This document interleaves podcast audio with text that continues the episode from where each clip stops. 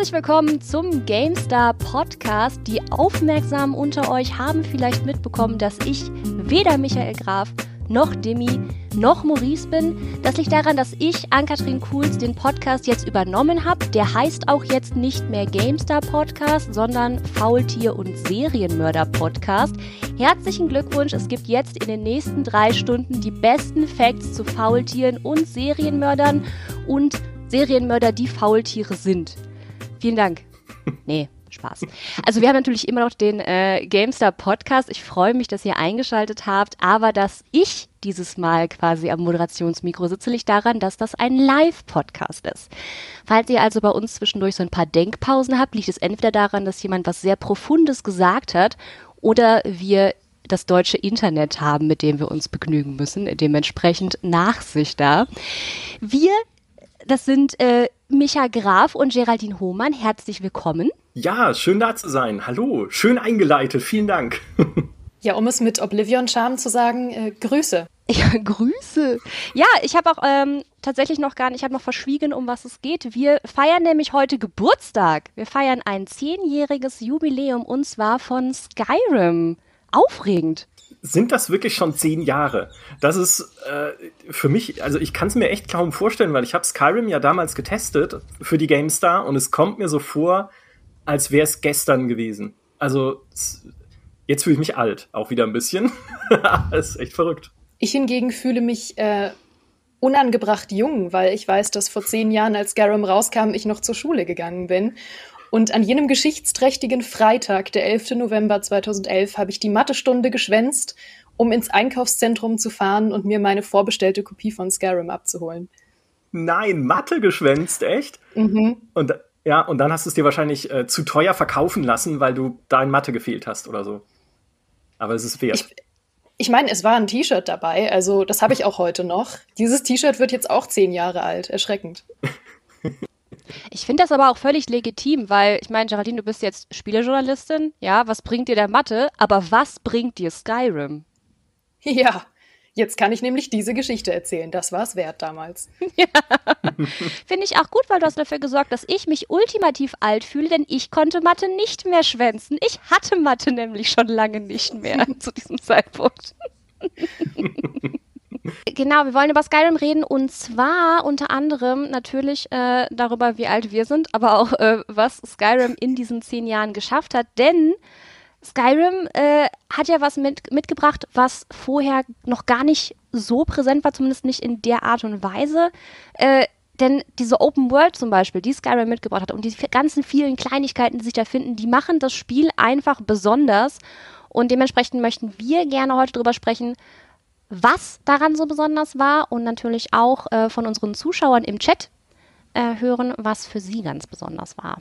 Ja, wer von euch möchte denn anfangen, abgesehen von äh, frechem Schulschwänzen mit seinen besten Skyrim-Stories? Also ich kann mit meinen schlimmsten Skyrim-Stories anfangen. Äh, das war nämlich der Test, weil wir, das Gute war, wir haben damals eine Version bekommen, die wir testen konnten von Bethesda, zwei Wochen vor Release, weil also das war auch wichtig, weil es ist ja nicht gerade klein, Skyrim. Äh, das eine doofe war, es war die Version für die Xbox 360, weil sie haben keine PC-Version gehabt vor Release, bis heute teilweise noch so. Dann, okay, muss ich es auf der Xbox 360 spielen. Es, ist, es gibt Schlimmeres. Hatte dann den Nachteil, dass als die PC-Version dann kam zum Release, der Inventarschock erstmal kam. So, Moment, das sind dieselben Menüs auf dem PC mit Maus und Tastatur. Okay. Äh, aber das eigentliche Problem war, diese zwei Wochen haben auch selbst die haben nicht ausgereicht, um dieses Spiel komplett erleben zu können. Und ich bin wirklich durch dieses Himmelsrand gerannt damals wie ein Irrer, um möglichst alles zu sehen, jede Ecke mir angeguckt und trotzdem habe ich dann damals dem Henry Ernst, der es für die GamePro getestet hat, leider schon verstorben ist, viel zu früh, und habe mich mit ihm ausgetauscht und gesagt, was hast du da erlebt, was hast du da gefunden, was hast du da gesehen? Und er hat mir Sachen erzählt, von denen ich dann, bei denen ich nicht mal wusste, wo es sein soll. Du warst wo und hast in welcher Ruine, der Dwemer? Und du hast mit wem wo gesprochen? Und wer hat dir irgendwie einen Gegenstand in die Hand gedrückt?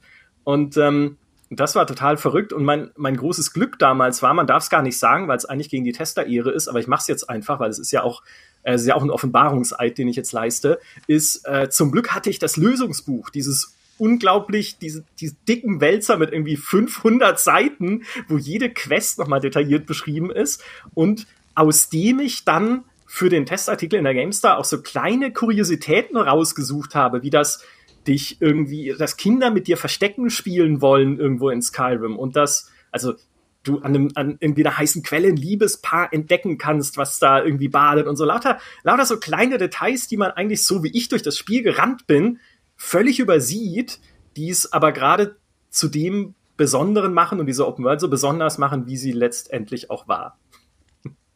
Na, zumal Skyrim ja auch sehr viel mehr ist als das Spiel, für das es mal vorgesehen war. Also allein die Tatsache, dass wir zehn Jahre später immer noch über so ein gurkiges Rollenspiel reden, zeigt ja, dass es so viel mehr war als das, was es mal geplant war.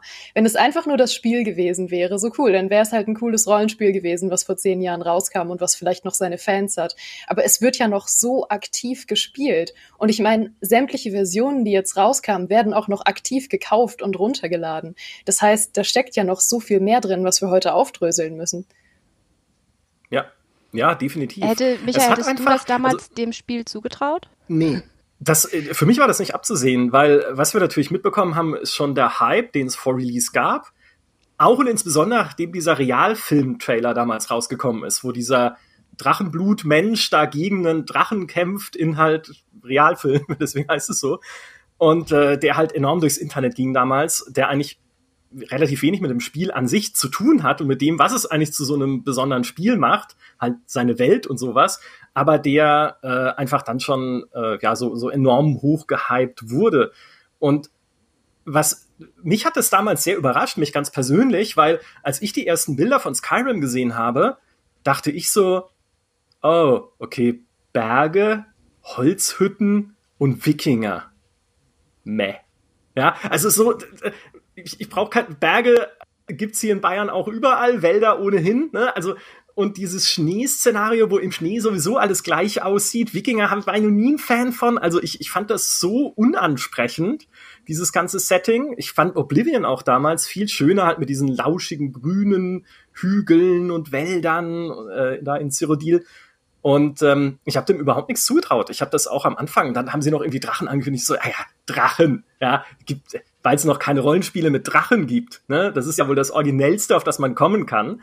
Und ähm, habe das dann auch gar nicht irgendwie groß äh, so äh, am Anfang zumindest halt so, so hoch eingeschätzt, bis ich dann irgendwann mal, und ich glaube, nee, es war, ich weiß nicht, ob es auf einer E3 war oder auf einer Gamescom damals in Köln, das äh, selber mir anschauen konnte, wo es, glaube ich, sogar der Todd Howard präsentiert hat, einfach nur den, den ersten Kampf gegen den Drachen, die man da schlägt und da dachte ich mir dann schon so, könnte gut sein. Ja, sieht, sieht ganz cool aus. Der Kampf war halt ganz cool, sah, sah spannend aus. Und ähm, ja, und dann hat sich's halt so durch diesen Trailer und alles, was danach kam, noch so ein bisschen hochgeschaukelt. Bis dahin, dass wir dann äh, bei der GameStar auch gesagt haben, wir haben es ja getestet zum Release und das Heft, man muss ja immer überlegen, ne, die Hefte werden ja einige Wochen schon bevor sie am Kiosk liegen gedruckt. Äh, nicht einige Wochen, aber zumindest einen gewissen Zeitraum bevor sie am Kiosk liegen schon gedruckt. Das heißt, das letzte Heft war da gerade gedruckt worden, als der Test fertig wurde. Und wir hatten eine ganze Weile zu warten bis zum nächsten Drucktermin. Und normalerweise sagt man dann bei Heften, naja, wir können doch nicht so ein altes Thema wie Skyrim nochmal auf ein Heftcover nehmen, und da haben wir schon gemerkt, Skyrim geht irgendwie so durch die Decke und irgendwie redet die ganze Welt über Skyrim. Wir müssen Skyrim jetzt auch auf das nächste Heftcover nehmen. Und das war dann die, die nacht- und nebeligste Aktion, die wir und insbesondere Martin Deppe, unser Sonderheftverantwortlicher, jemals gemacht haben. Wir müssen ein Sonderheft dazu machen. Und ich weiß noch, wie damals auch ähm, unser Praktikant, der Sebastian, da saß und Orte im Spiel abgegrast hat auf der Karte, einen nach dem anderen für so ein Poster, was wir beigelegt haben, dann dem äh, unserem normalen Heft und dem Sonderheft, einfach mit einer Karte der Spielwelt, wo eine Schauplätze verzeichnet ist. Und ähm, das macht einfach so. Also da haben wir dann schon gemerkt, okay, das, das ist ein Spiel, wo es sich vielleicht lohnen würde, halt intensiver einzusteigen und ein bisschen mehr drüber zu machen. Und zehn Jahre später haben wir immer noch Skyrim-Sonderhefte und Skyrim auch immer noch auf unseren Heftcovern. Das ist ja regelmäßig. Ja. ja. Also Geraldine, ja. siehst du, du hast auch eigentlich gar nichts verpasst, weil du fängst jetzt einfach nochmal an und wir können jetzt wieder über Skyrim sprechen. Und es ist also gar nicht schlimm, dass du äh, quasi zu dem Zeitpunkt noch nicht schreibend warst. War ich ja auch nicht. Äh, machen wir jetzt einfach, ja. Und äh, hundertprozentig ja, in 20 Jahren auch wieder. Ja, genau. oh. Nee, ist aber auch schön. Also ich habe ähm, hab damals auch, ähm, ich war in der Uni und ich habe meinem Vater gesagt, dass er unbedingt Skyrim spielen soll. Mein Papa ist auch Spieler, eher so der Diablo-Typ. Und ähm, er hat sich das dann auch losgegangen in den Mediamarkt und kam wieder und hat sich Skylanders gekauft und meinte so, meinte so ja, nee, ich habe mir jetzt hier das Spiel gekauft. Ich habe ich hab noch im Kopf gehabt, irgendwas mit Sky. Ich spiele das auch schön. Dann hat er angefangen, Skylanders zu spielen. Sieben Millionen Skylander gesammelt, war total happy. Und ich so, Vater, das ist nicht das, was ich meinte. Und dann, ähm, naja, hatte dann irgendwie ein Jahr später oder so, hatte sich dann Skyrim gekauft und äh, war natürlich voll happy, weil Vater ist ein Rollenspieler, der liebt sowas. Hat das dann hoch und runter gespielt auch. Und das Beste ist, als er jetzt äh, ein paar Jahre später seine Frau, seine jetzt Frau kennengelernt hat, äh, die hatte gar nichts mit Spielen zu tun. Aber der hat er dann Skyrim gezeigt.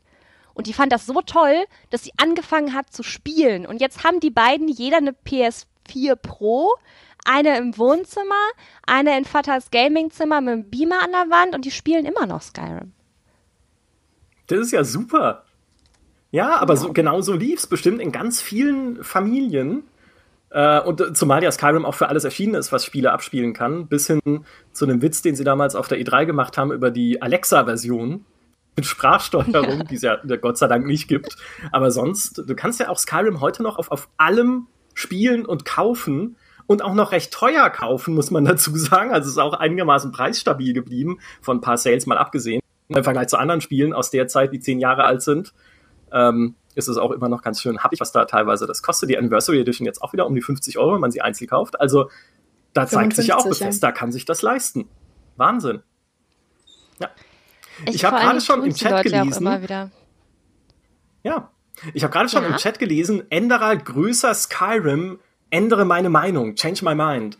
Ähm, ich würde dem sogar, also ich, ich würde dem sogar stattgeben, weil Enderal ist eine fantastische Total Conversion für Skyrim, die erzählerisch noch, also was heißt noch besser? Skyrim, äh, jetzt äh, Butter bei die Fische. Erzählerisch von der Story her ist Skyrim einfach nicht gut. also äh, nenn mir einen Skyrim-Charakter, der dir im Gedächtnis geblieben ist. Okay, der dritte Graubart von links nennen. vielleicht.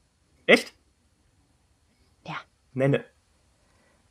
Okay, pass auf. Ich mag den, der immer lügt. Ich habe seinen, ich bin schlecht mit Namen. Jetzt kommt's, jetzt geht's ab, ne? Ich mag Mike, den, der, der lügt. Genau, den finde ich ganz wundervoll. Ich liebe den Typen in der Schwarzdorn-Brauerei, an dem man wunderbar das, äh, die Rede, das Reden und Falschen trainieren kann der dich immer anflaumt, wenn du mit dem sprichst. Ich liebe die Jägerin von der Wolfsquest, die finde ich toll. Die ist so cool und badass. Denke mir so, boah, ich will auch so cool sein wie du. Und dann werde ich einfach nur ein Hund mit langen Zähnen. Das ist ein bisschen traurig. äh, dann äh, finde ich den mm, Jarl von vom allerersten finde ich lustig, weil der einfach so mega gelangweilt aussieht von seinem Leben. Das hat mich immer sehr erheitert. Und, äh, und äh, natürlich, natürlich auch den, ähm, den Widerstandsführer, der da oben rumhängt, den finde ich auch toll, weil die einfach so radikal sind, ich immer so, okay, du bist ein bisschen fremdenfeindlich, das können wir vielleicht noch ein bisschen äh, schauen, ob du das wirklich so machen möchtest. Aber ich mag deine Grundeinstellung und gucken, was wir jetzt machen mit den Kaiserlichen. Also es ist so, also es gibt ein paar Figuren. Ich fand die alle cool, aber ähm, ich weiß, was ihr meint.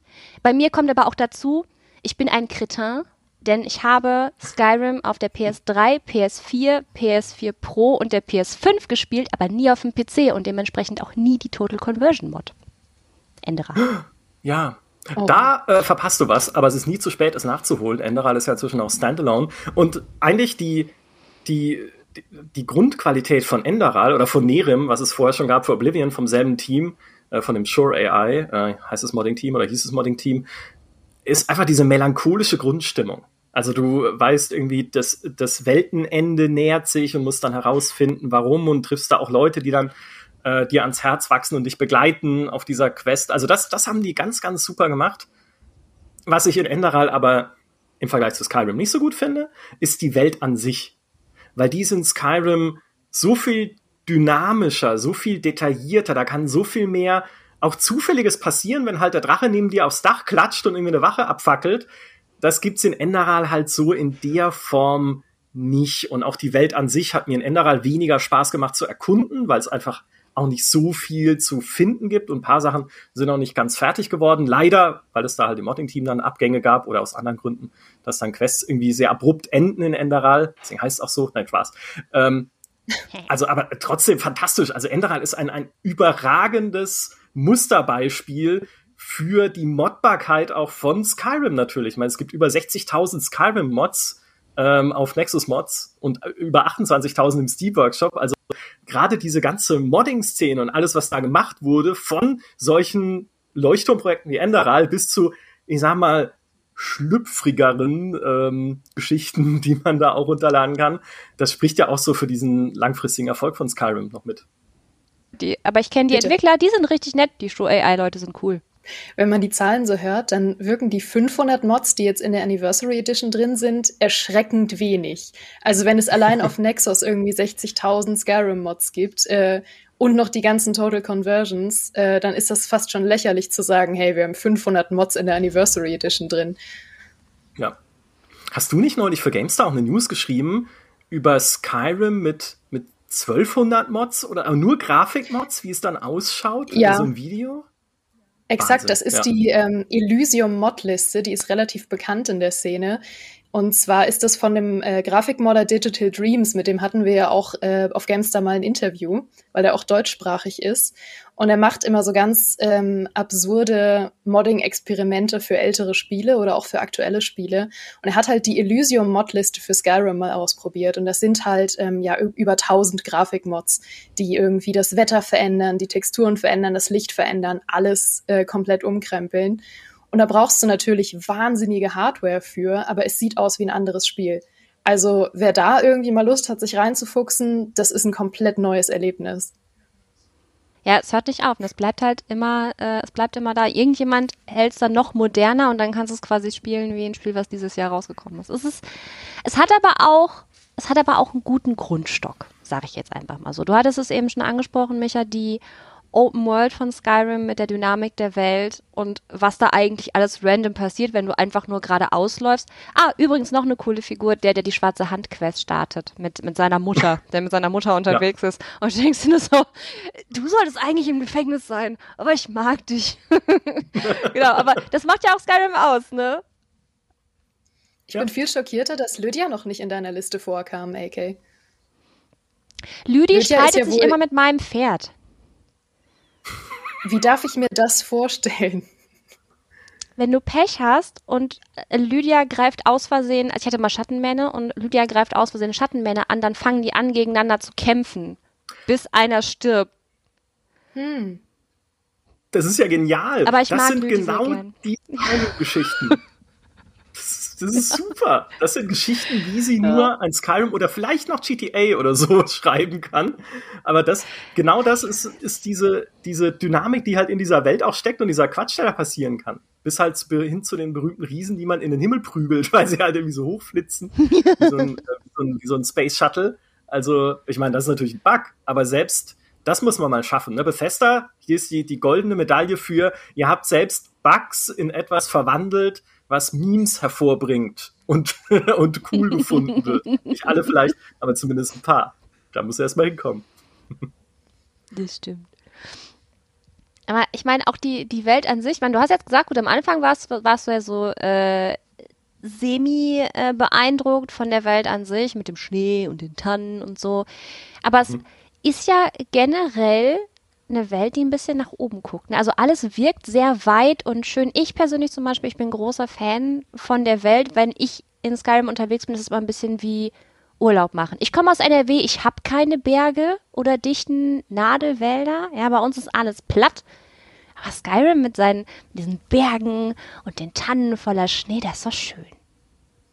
Ja, Ja, und es lenkt ja auch deinen Blick immer wieder nach oben. So die Tannen, die Pfeile in den Himmel, die Berge, die spitz zulaufenden. Und immer guckst du hoch und siehst was. Ne, da hinten der Tempel, da drüben irgendwie äh, ein Dorf, da hinten die heißen Seen mit dem Liebespärchen drin. Oder da vorne ist es ein Drache, der irgendwie dort kreist über der Ebene. Also du wirst einfach von, schon von, von der Welt selber mit Neugier angefüttert dann einfach da rauszugehen. Und ich habe das heute auch auf GameStar gelesen in den Kommentaren, wo jemand schrieb, und das ist nicht verkehrt, naja, es ist ja auch easy, wenn der Kompass halt immer fünf Höhlen zeigt, die um dich rumliegen. Stimmt. Aber der Kompass war für mich nie das Ausschlaggebende. Also ich bin nie in Skyrim ne, um dieser Kompassleiste gefolgt mit den kleinen Icons für irgendwie, hey, da drüben ist ein Sägewerk, guck doch mal da oder da hinten, da vorne ist eine Höhle oder so, sondern immer den Blick also immer dem, was ich irgendwie beim durch diese Welt laufen. Ich habe auch von Anfang an gerne das Interface ausgemacht in Skyrim.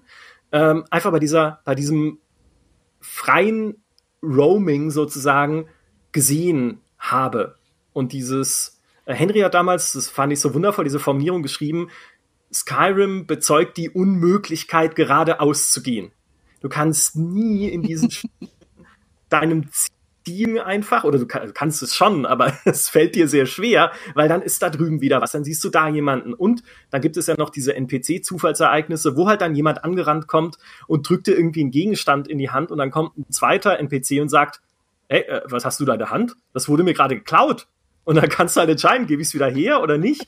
Ähm, und solche Sachen wie, dass die Spielwelt auch auf das reagiert, was du tust, was ja enorm wichtig ist für Spiele, damit du einfach diese Selbstwirksamkeit fühlst, ne, in dieser Welt einen Eindruck zu hinterlassen. Wie, und auch das musste ich aus dem Lösungsbuch erlesen damals beim Test, weil ich es natürlich so einfach nicht erkannt hätte. Wenn du einen wertvollen Gegenstand fallen lässt in Skyrim, kann es sein, dass sich zwei NPCs darum streiten, wer ihn haben darf. Ich denke, da, das musst du halt erstmal da rein programmieren, ja. also wie super ist das? Die Entwickler sind selber teilweise überrascht immer noch davon, was da für Geschichten passieren. Weil ich hatte jetzt diese Woche anlässlich zum Jubiläum ein Interview mit äh, dem Lead Producer und dem äh, ähm, Sounddesigner, die unter anderem an Skyrim gearbeitet haben, aber auch schon an Fallout und anderen Elder Scrolls Teilen. Und es war ein unfassbar spannendes Interview, weil die so lustige Geschichten aus der Entwicklung auch erzählt haben und auch wie überrascht sie teilweise selber von Dingen waren, die dann später aufgekommen sind oder so zufälligen Kombinationen, die einfach komplett ein Eigenleben entwickelt haben, was sie selber nie hätten vorhersehen können. Oder auch ähm, als sie das erste Mal äh, irgendwie testweise einen Drachen auf ein Dorf gehetzt haben, um mal zu gucken, ob das läuft, meinten, sie haben wohl sämtliche Hühner im Dorf angefangen, diesen Drachen anzugreifen, um das Dorf zu verteidigen. Und das war wohl ein Anblick für die Götter. Ich hätte es zu gerne gesehen. Und das sind genau die Dinge, die ich an Skyrim so schätze, weil für mich ist Skyrim fast schon noch ein Spiel hinter dem Spiel. Es ist vordergründig, ist es schon eine richtig tolle Rollenspiel-Sandbox. Und dann passieren noch diese ganzen Geschichten, die es auch nach zehn Jahren noch am Leben halten. Also völlig kuriose Bugs, völlig kuriose Zufallsbegegnungen, die so niemals geplant waren. Emergent Storytelling vom Feinsten. Das sind alles Dinge, ohne die Skyrim, glaube ich, nicht überlebt hätte, ohne diese ganzen Memes, diese YouTube-Kanäle, die versuchen, Skyrim auf unterhaltsame Art kaputt zu spielen. So irgendwie alle Gegner aus der Welt in der Arena gegeneinander antreten lassen, einfach weil man es kann. Das sind alles diese Sachen, die, die Skyrim halt so außergewöhnlich und einzigartig machen. Ja, ja, ganz genau. Und das, obwohl es an sich ja kein komplexes Spiel ist. Also mhm. weder von der Charaktermechanik noch von der, äh, von der vom Itemsystem noch, also wenn du das vergleichst mit irgendeinem Dungeons and Dragons oder mit sowas wie Pathfinder oder also mit so mit so richtigen Rollenspielen, dann ist, steckt in Skyrim ja kein Tiefgang rein systemisch oder mechanisch gesehen, aber die Komplexität entsteht halt aus interagierenden Systemen, die genau zu diesem zu dieser Dynamik und zu diesem Chaos führen können, das du gerade äh, genannt hast. Also das ist nichts, was man so jetzt direkt von Anfang an sehen kann oder sowas, wenn man dieses Spiel vor sich hat oder nur das Setting irgendwie sich anguckt oder sowas. Aber das ist, finde ich, ganz, ganz wichtig dafür, wie sich so eine Open World anfühlt. Und man sieht halt den Unterschied auch immer bei Open Worlds, die das nicht haben. Also wenn du dir ein Witcher 3 anguckst, das, wie ich mir ziemlich sicher bin und sie mir damals auch im Interview gesagt haben, nur deshalb eine Open World hat, weil Skyrim Open Worlds im Fantasy-Bereich so beliebt gemacht hat im Gaming. Ähm, wenn du dir aber dann diese, diese Welt anguckst, die ist einfach nicht so, so reaktiv und so dynamisch und so chaotisch, wie die von Skyrim, sondern sie ist super schön und es macht großen Spaß, sich dadurch zu bewegen und eben nicht die Schnellreise zu benutzen, sondern irgendwie auf Plötze sich zu setzen und halt einfach durch den so in den Sonnenuntergang zu reiten oder sowas. Aber da passiert halt kein Quatsch. Ne? Da kämpfen Lydia und das Pferd dann nicht gegeneinander. Und ähm, das, das hebt Skyrim halt nochmal auf so eine, auf so eine eigene Stufe. Ich liebe diese Lydia und das, und das Pferdgeschichte, die muss ich weiter erzählen. Das ist einfach zu gut. Das ist immer passiert. Immer! Ich, hab, ich bin immer Team Lüdi. Ich habe die nur dabei. Ich tausche die auch gegen niemanden aus. Ich finde die einfach am allerbesten. Aber ich mag auch Schattenmähne und das war manchmal richtig stressig. Ich kann auch nicht mehr zählen, wie oft ich Lydia oder meine Pferde wiederbeleben musste per Cheat, weil die eigentlich bei jedem Kampf gestorben sind. Irgendwann habe ich mir angewöhnt, sobald ich das Gefühl hatte, da könnte ein Kampf stattfinden, habe ich Lydia gesagt, warte einfach kurz hier, ich hole dich in circa 60 Minuten wieder ab. Und dann habe ich den Kampf alleine gemacht und bin wieder zurück und habe sie geholt. Ich habe sie oft verloren, ähm, manchmal wusste ich dann wirklich nicht mehr, wo ich sie in der Welt habe stehen lassen. Und es gibt ja keine Möglichkeit, wenn du ihr einmal sagst, warte hier, dann wartet sie da bis zum Ende der Welt. Es gibt ja keine Option mehr, sie zu dir zurückzuholen. Das heißt, wenn du vergessen hast, wo sie steht, dann ist sie leider auch verloren und dann muss man auch weiterziehen. Die Nord sind ja auch ein sehr geduldiges äh, Volk. Ja, das stimmt. Ich, hab, ich muss ja gestehen, ich hatte in Skyrim auch weder im Test doch im Test, glaube ich, mal zum Ausprobieren, irgendwie Juris die Schwertmarkt oder äh, Maid oder sowas. Markt, Quatsch. Ähm, aber ich hatte nie in Skyrim Begleiter dabei und ich hatte nie ein Pferd. Weil ich beides, ich beides lehne ich ab. Einfach weil, äh, für, also äh, widersprecht mir da bitte gerne, aber weil ich an diesen Bethesda-Spielen insbesondere das Gefühl der Einsamkeit mag. Also auch in Fallout oder so, ich laufe gerne alleine durch solche, äh, durch die Natur und durch Welten. Im echten Leben gar nicht so, aber im, im Spiel äh, absolut. Und ich laufe auch immer gerne zu Fuß, weil auf dem Pferd, weiß ich nicht, da sieht's auch immer komisch aus. Da hast du diesen Pferdekopf vor dir, der so rauf und runter wackelt, irgendwie so in deinem Sichtfeld. Und äh, dann, dann laufe ich lieber zu Fuß dagegen rum und kletter halt auch mal einen, so, eine, so eine Felswand hoch oder sowas, wenn es mir danach ist, ohne drauf achten zu müssen, wo ich mein Pferd abstelle. Das ist ja dann eh, wird ja eh das heißt, von einem du gehst Berge hoch wie ein normaler aufpasse. Mensch? ja, wie ein Mensch. Ja? Das ist Einfach aber so auch spannend, weil du, weil du das gerade sagst mit dem Pferdekopf. Hast du Skyrim nur in der First Person gespielt? Oh ja. Ja, also das ist, äh, da ging okay. ja auch so ein bisschen die, äh, die, oh, äh, du nicht? Nee, ich habe Skyrim fast nie in der First Person gespielt. Ähm, bei den Kämpfen, klar, manchmal, weil das äh, sich besser spielt. Aber aus irgendeinem Grund habe ich das viel, viel lieber äh, irgendwie in der, in der Overshoulder beziehungsweise in der Third Person gespielt. Das ist ja verrückt. Abgründe tun das sich ist, ja äh, Das ist, äh, da, da bin ich total, total anders, weil ich, für mich funktionieren diese Spiele nur in der Ego-Perspektive. Deswegen bin ich auch so, so froh, dass CD-Projekt nach Witcher in die Ego-Perspektive gewechselt ist mit Cyberpunk. auch da kann man geteilter Meinung sein und es gab ja auch sehr viele Diskussionen darüber. Aber ich finde, gerade wenn du in der Ich-Perspektive unterwegs bist, ist es so viel immersiver, als wenn ich mich da von hinten sehe. Und warum? Wegen Sprunganimationen. Weil Sprung, es, ich, ich kenne kein einziges Third-Person-Rollenspiel. kein einziges Third-Person-Rollenspiel. Es gibt Third also so, ich weiß nicht, die Uncharted-Spiele und so äh, oder Last of Us, da sind natürlich die Sprunganimationen herausragend. Aber in Elder Scrolls, in Gothic, in also selbst, also weiß ich nicht, Dragon Age kommt man überhaupt springen, weiß ich nicht mehr. Äh, auch in den Witchers, nee. springen sieht immer blöd aus. Und das, das, also da bin ich, da bin ich eigen, das, das bricht für mich irgendwie diese Immersion in dieser Spielwelt. Sprunganimation. Da müssen wir mal einen eigenen Podcast drüber machen. Sprunganimationen in Spielen. Der springende Punkt könnt ihr ihn nennen. Also ich Ui, persönlich ja. Äh, bin ja bin eine Mischung aus euch beiden. Also ich spiele in der First-Person-Sicht, wenn ich unterwegs bin. Ich liebe es, mit dem Pferd unterwegs zu sein, weil ich auch in meinem echten Leben zu dem Zeitpunkt ein Pferd hatte Das hieß nicht Schattenmähne, sondern Nudel, aber es war mindestens genauso cool. Und ja, ich habe mir den Namen selbst ausgedacht, weil sie war irgendwie, ich kann das nicht erklären, aber die war irgendwie nudelig, ist so ein Ding.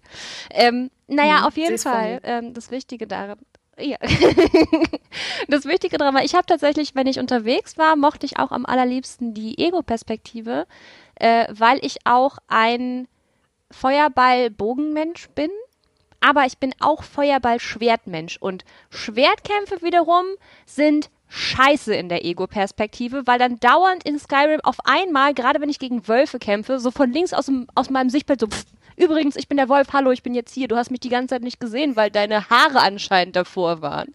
Das macht mich jedes Mal fertig, deswegen gehe ich zum Kämpfen mit dem Schwert only oder anderen Hieb- und Stichwaffen, äh, gehe ich in die, in die Third Person. Ansonsten mache ich alles in der First Person, aber pro Pferd. Also bin ich genau nichts von euch.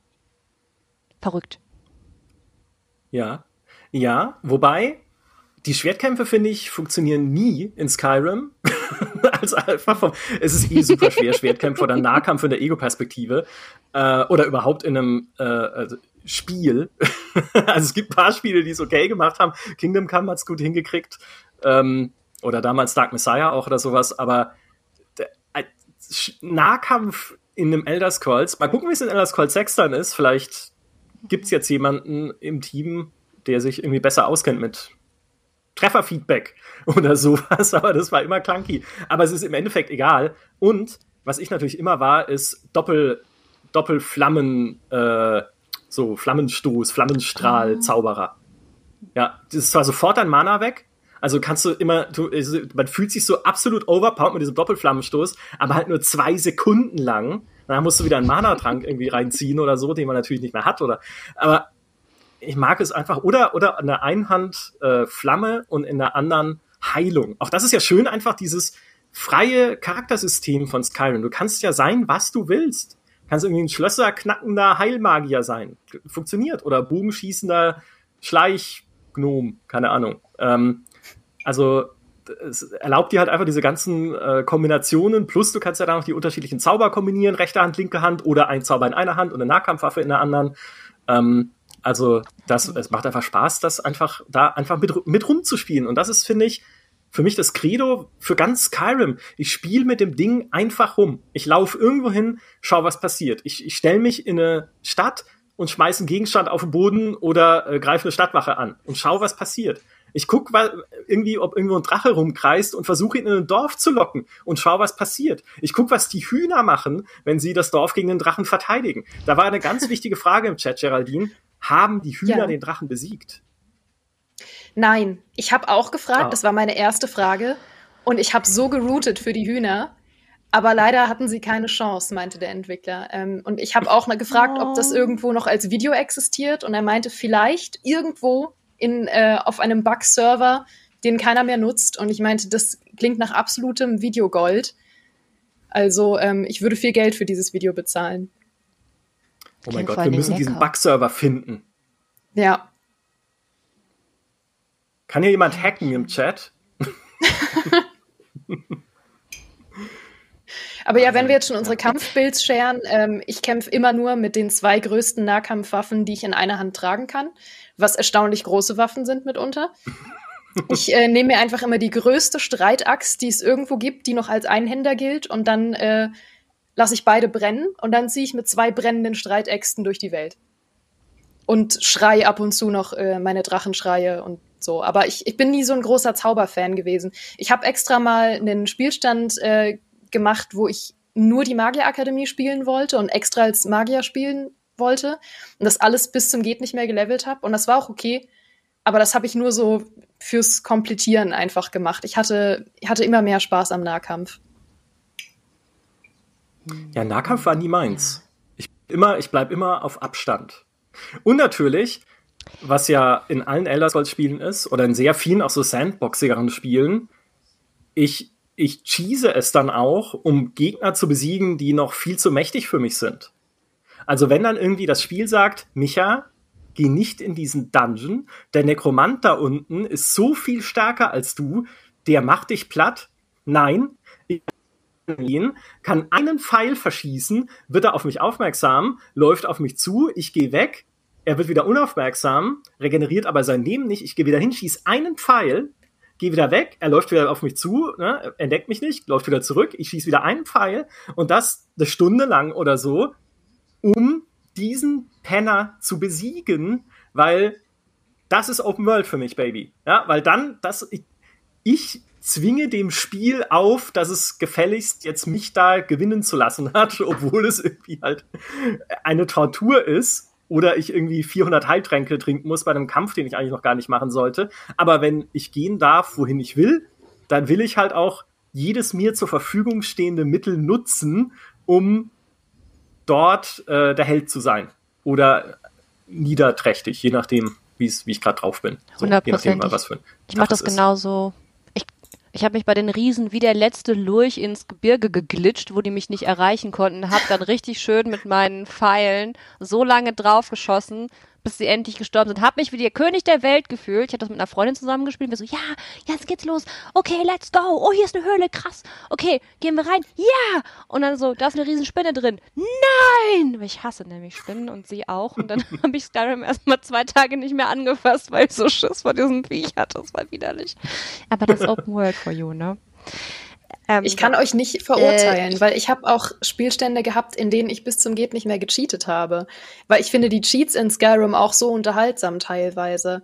Ich habe einen auch einen Stand gehabt, wo ich nur im God-Mode rumgelaufen bin und die ganze Zeit mit dem äh, Anti-Kollisions-Cheat einfach durch Wände geglitscht bin und mir die ganzen Out-of-Bounds-Level angeschaut habe. Und es gibt ja auch zum Beispiel, oh, ich habe auch ganz viel NPCs ähm, wiederbelebt per Cheat gab es auch eine ganz furchtbare Geschichte, weil da gibt es diese eine Quest, wo man ähm, zwei Söhne einer Familie ähm, im Kampf unterstützen soll, weil die angegriffen werden. Und du gehst dann zu diesem Kampf und äh, es besteht die Option, dass äh, beide überleben oder dass einer stirbt oder dass beide sterben. Und leider ist im Kampf einer gestorben und ich wollte das halt nicht akzeptieren und habe ihn per Cheat wiederbelebt. Aber das Questlog ist immer noch davon ausgegangen, dass er tot war er ist trotzdem wieder gespawnt und es war alles in Ordnung und äh, er ist davon ausgegangen, es hat alles geklappt. Das heißt, ich bin mit beiden wieder zurück zu der Familie gelaufen und meinte, jo, lief alles richtig gut. Und, und der Vater nur so, oh nein, mein Sohn, er ist tot. Aber sein Sohn stand direkt vor ihm und war so, Vater, ich bin direkt hier. Und das war eine furchtbar unangenehme Situation für alle Beteiligten. Und sein Vater geht heute noch davon aus, dass er verstorben ist. Dabei lebt er und steht direkt vor ihm. Furchtbar. Also Cheats in Skyrim kann ich empfehlen. Das ist eine richtige Medium-Sache. Du redest mit den Toten ja. einfach. Dein Sohn möchte dir eine Nachricht zukommen lassen. Hier ist auch eine schöne Geschichte äh, im Chat. Ähm, du bist der Held von Skyrim, der Erzmagier, der Chef der Kompagnons, stolzierst in deiner Daedra-Rüstung durch die Gegend, aber dann gibt es immer noch so einen Banditen, der drauf ist wie, ich mach dich jetzt kalt. Ja, aber selber schuld, der Bandit, würde ich sagen. Dann irgendwann ist es ja dann halt auch Power Fantasy.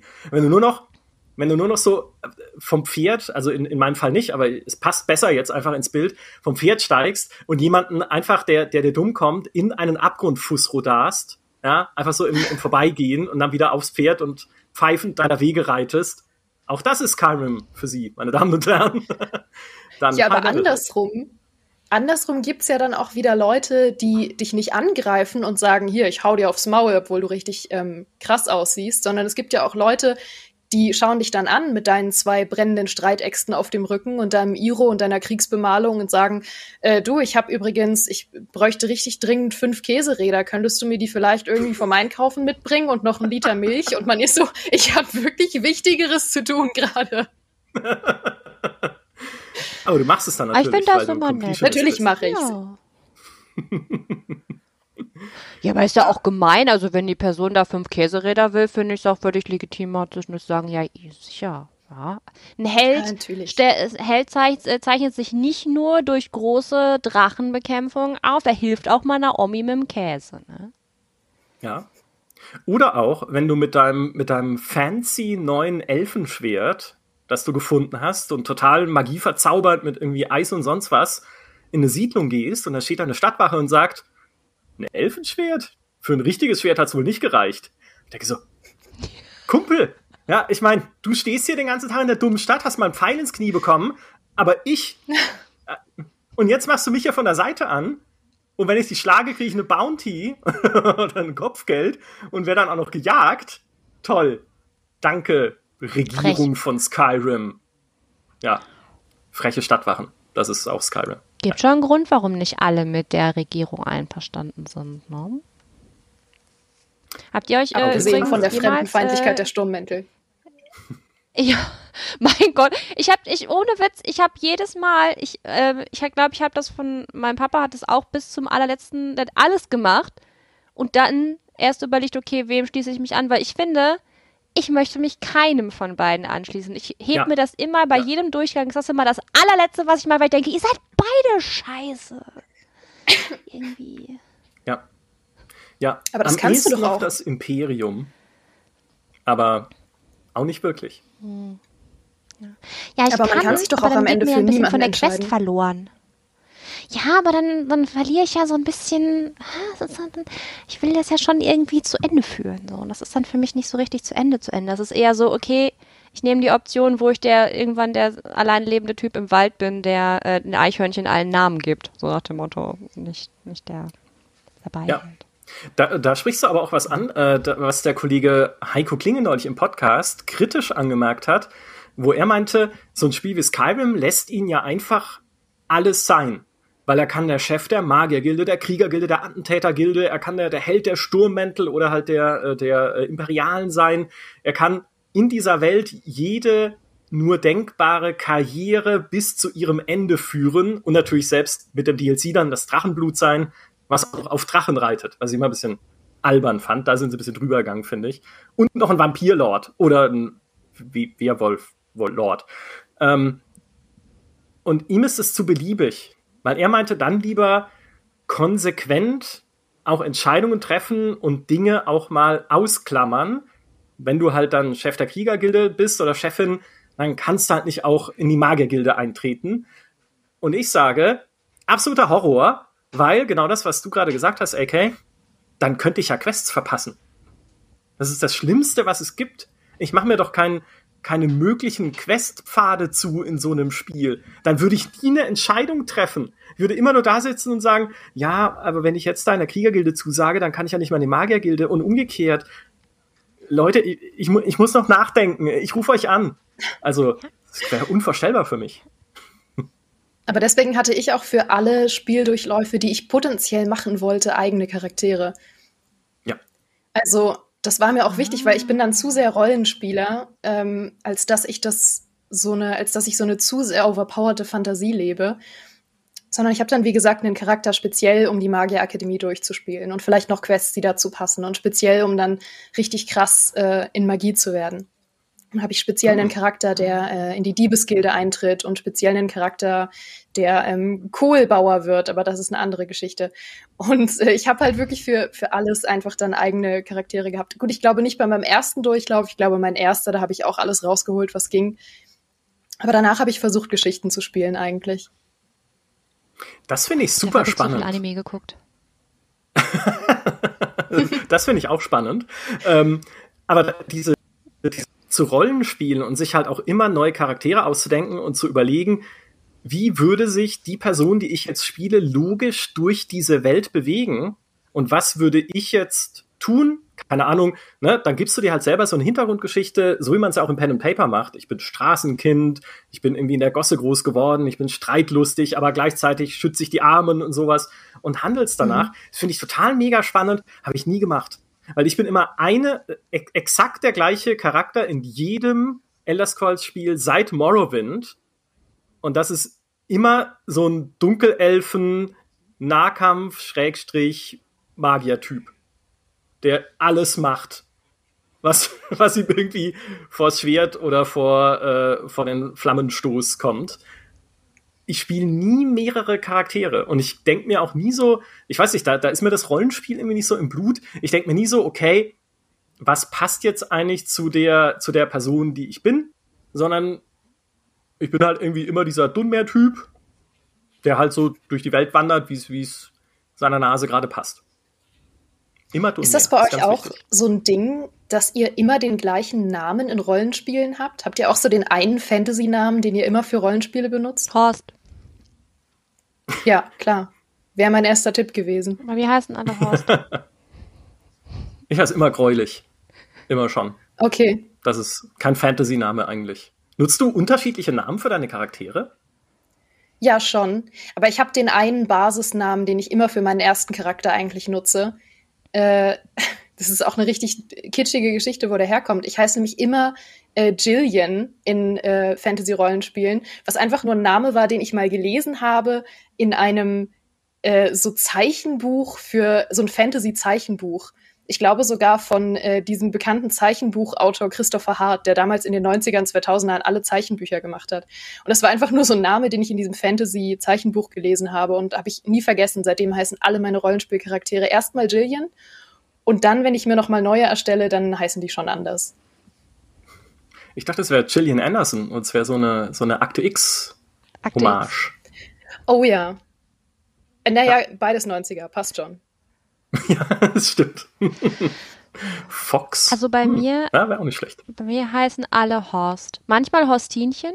Ähm, aber meistens Horst. Und das führt auch dazu, manche Menschen werden auch wütend auf mich. Es gibt einen Kollegen bei uns, mit dem ich manchmal zusammen online spiele, der sagt, wenn du dich jetzt wieder Horst nennst, das passt überhaupt nicht ins Setting. Nimm dir doch einmal einen anständigen Namen.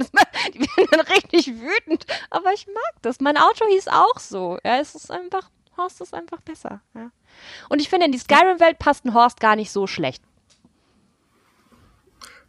In der Skyrim-Welt ist alles, ist alles möglich. Ja. Da kann jeder, jeder Name gilt. Es gibt äh, eine, eine schöne, ähm, äh, beziehungsweise eine Geschichte, wo ich noch mitfühlen kann im Chat. Ich muss immer alle Quests machen. Wenn eine fehlschlägt, dann muss ich neu laden, sonst fühle ich mich schlecht. Dinge liegen lassen geht gar nicht. Da werde ich auch nie mit den neuen Assassin's Creed Spielen fertig. Ja, absolut, absolut. Ja. Leprechaun 87, total richtig. Sachen offene, also in Elder Scrolls ist es nicht so, da gibt's ja das so in der Form nicht, aber offene Einträge im Questlog, das Schlimmste, was es gibt, kann ich nicht haben. Habe ich jetzt gerade wieder gehabt, als ich Lost Ark gespielt habe und so, ja, genau, ist die ganz, ich habe irgendwie so eine dumme Schatzkarte gefunden von einem Gebiet, das ich schon längst erledigt hatte. Ich musste irgendwann zurückgehen und diesen Schatz hieben, weil ich es nicht ertragen konnte, diese Karte zu besitzen. Man ist manchmal schon ein bisschen komisch. Äh, was mich interessieren würde jetzt vielleicht noch für die letzten Minuten dieses Streams, ist, was mögt ihr an Skyrim denn nicht? Also, weil, ne, es war ein fantastisches Spiel, es war ein Meilenstein, es hat Open World sehr populär gemacht, aber gibt es Dinge für euch, wo ihr sagt, so, ja, aber irgendwie hat es mich nicht erreicht oder irgendwie war Skyrim kein Spiel einfach für mich, weil es auch viel zu sehr Actionspiel war und zu wenig Partyrollenspiel, was ja auch was Beliebtes sein kann, so Baldur's Gate oder so in die Richtung. Ha, die KI. ja, da lese ich schon. die KI, die kaum vorhandene Hauptstory. Ja, okay. Skyrim hat KI? Das, äh, ja, das ist mir neu. Aber stimmt. Nee, nee. Ja. Äh, ich mag auch die Dungeons gar nicht in Skyrim. Ich kriege richtig schlechte Laune, wenn ich in Skyrim in Dungeon gehen muss. Also, weil die ja wirklich alle, alle gleich aussehen und ja. wahnsinnig uninspiriert sind. Also, ganz, ganz furchtbar. Ich muss sagen, in, in Oblivion waren die Dungeons an sich zwar auch nicht besser, aber bei Oblivion habe ich noch viel bessere Erinnerungen an generell gute Quests. Und äh, Skyrim hat auch coole Quests, aber ich habe Skyrim sehr viel mehr genossen durch die zufälligen Sachen, die passiert sind, als primär durch Quests. Und vor allem die Dungeon Quests. Also die sind mir wirklich irgendwann zum Hals rausgehangen. Ja, ey, fühle ich, fühle ich komplett mit. Ja, bei, bei Skyrim merkst du so schnell einfach diese einzelnen Dungeon-Bausteine, immer die gleichen Trauge, Gräber, die dann irgendwie da an den Wänden ja. aufgestapelt sind und sowas. Bis du dann in diese Schwarzweite kommst zum ersten Mal. Mhm. Das war so mein Erweckungsmoment damals auch im Test. Moment mal, okay, es ist eine Höhle, aber die sieht aus wie keine andere Höhle im Spiel mit diesen funkelnden Punkten an der Decke, diesen Riesenpilzen, die sich über Ruinen wölben, dieser künstlichen Sonne da unten. Also ähm, da, das war dann der Moment, wo ich dachte, wow, okay, cool, cool überrascht, Bethesda. Ja, Wobei, und dann kriegst du ja auch äh, mit den mit den Pfahlmeer noch eine ganz neue ähm, ne, ein ganz neues Volk plötzlich präsentiert, was ja einfach ja. so ehemalige Elfen sind, die in der Dunkelheit gelebt haben und dadurch blind geworden sind und ganz weiße Haut bekommen haben und zu so Monstern geworden sind. Und das ist so spannend. Also allein das Konzept, dass unter der Open World von Skyrim noch eine weitere Open World existiert, von der du einfach im besten Falle ewig nichts wusstest, bis du dahin gekommen bist, ist so ein abstruses Konzept, was es eigentlich in keinem anderen Spiel gibt. Es gibt noch ein paar Enttäuschungen im Chat. Ähm, unter anderem, ich war zu Beginn von Skyrim enttäuscht, weil es einfach keine Konsequenzen und nur noch seichte Rollenspielelemente gab. Da haben wir schon ein bisschen besprochen. Komplex war es nicht. Also verstehe ich auch, die Entscheidungen in der Geschichte sind jetzt auch nicht wirklich tiefgreifend oder so, so im, also im Vergleich zu einem Witcher oder sowas. Dann äh, finde ich auch sehr spannend, mich erschlägt die Menge an Content. Ich würde nie fertig werden, trotz Myriaden an Spielstunden und das Skalieren der Gegner. Wobei die gar nicht in Skyrim so sehr skaliert sind, zumindest nicht so krass wie in Oblivion, wo du ja dann mhm. in irgendwie ein Level 1 Bergwerk gegangen bist mit Level 60 und dann waren da halt irgendwie Feuergolems drin oder sowas. In einem Bergwerk. Ha. Und wenn du halt mit Level 1 reingegangen bist, waren es halt Ratten hm, okay, ja, also äh, ganz, äh, ganz so schrecklich war es nicht, aber ja, und die Story wird natürlich oft genannt, ah. weil die ah. In Elder Scrolls, also zumindest in den neueren Elder Scrolls, Daggerfall ist da ein bisschen eine Ausnahme, da war es komplexer, aber in den neueren Elder Scrolls Spielen ist es halt doch immer so, du bist die Auserwählte, ziehe hin und rette dies, die Welt und äh, Himmelsrand und erschlage die Drachen. Aber ja. Also ich muss sagen, ich komme mit allem aus. Ich komme mit diesem Nahkampfsystem aus, was manchmal richtig schnurzt ist. Ich komme damit aus, dass ich keinen Gegenstand einfach nur dahin legen kann, wo ich den genau liegen haben will, ich habe mal versucht, ein, ein, Schuhregal zu machen, weil ich habe oh, Fashion nein. Skyrim gespielt. Ja, ich habe mein, ich habe mir eine schöne Frisur ausgesucht und ich habe meinen Helm unsichtbar gemacht. Ich habe mir ein Diadem verzaubert, damit es genauso gut ist wie jeder Helm, damit man meine Frisur sehen kann. Ewig gebraucht, Schuhregal fertig gemacht.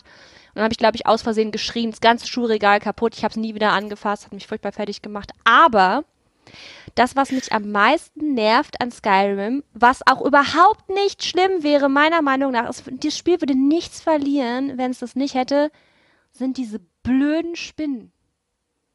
Die brauchst hm. nicht. Jedes Action-Fantasy-Rollenspiel hat, äh, mach mal einen Spinnenfeind. Nee. Es braucht keine riesigen Spinnen. Die sind sowieso unlogisch. Ihr habt doch schon Drachen. Müssen da auch noch Spinnen rein? Ich finde nein. Uh, und jetzt kommt der erste Trailer zu Elder Scrolls 6. Und es sind einfach riesige Spinnen, die diese Welt bedrohen. statt Drachen. Ja, der, Todd Howard hat das jetzt gehört ja, und denkt sich. Ja. Aber ich, ich muss sagen, du hast echt die besten Geschichten. Fashion Skyrim. Das ist verletzend, Micha. Ja. Das ist verletzend, aber, aber wahr. Äh, du hast, du hast die anderen besten Geschichten. Ich erzähle immer nur das Gleiche. Nein, ihr, sagt, ihr habt wundervolle Geschichten. Was? Skyrim, ich könnte den ganzen Tag über Skyrim reden, einfach, oder nicht, nicht mal reden, sondern zuhören auch, was andere erzählen, weil es einfach so, ja, so, so viel Verrücktes gibt aus diesem Spiel. So toll. Aber wisst ihr, was äh, das Traurige daran ist? Wir sind schon vorbei mit unserer Zeit, die wir uns eingeplant hatten für unseren Podcast. Das heißt aber nicht, dass wir nicht später nochmal podcasten können. Ja, denn der GameStar Podcast erscheint ja glücklicherweise jede Woche. Das heißt, wenn ihr GameStar Plus habt oder äh, wenn ihr Spotify habt, dann äh, iTunes auch, könnt ihr es ja auch einfach da weiterhören. Und dann schreibt ihr einfach Micha, ja, oder Geraldine, sagt, hey, wir möchten gerne noch ein bisschen mehr Skyrim holen, holen wir die Leute noch mal ran, ich will noch mal ein bisschen, bitte. Ich wette mit euch, das geht auf jeden Fall klar. Aber ähm, jetzt muss ich mich leider von euch verabschieden. Vielen Dank, dass ihr euch die Zeit genommen habt, um mit uns ein bisschen über Skyrim zu sprechen. Vielen Dank fürs Zuhören und fürs Zuschauen. Und äh, ich würde sagen, den Podcast-Hörern ein herzliches bis nächste Woche.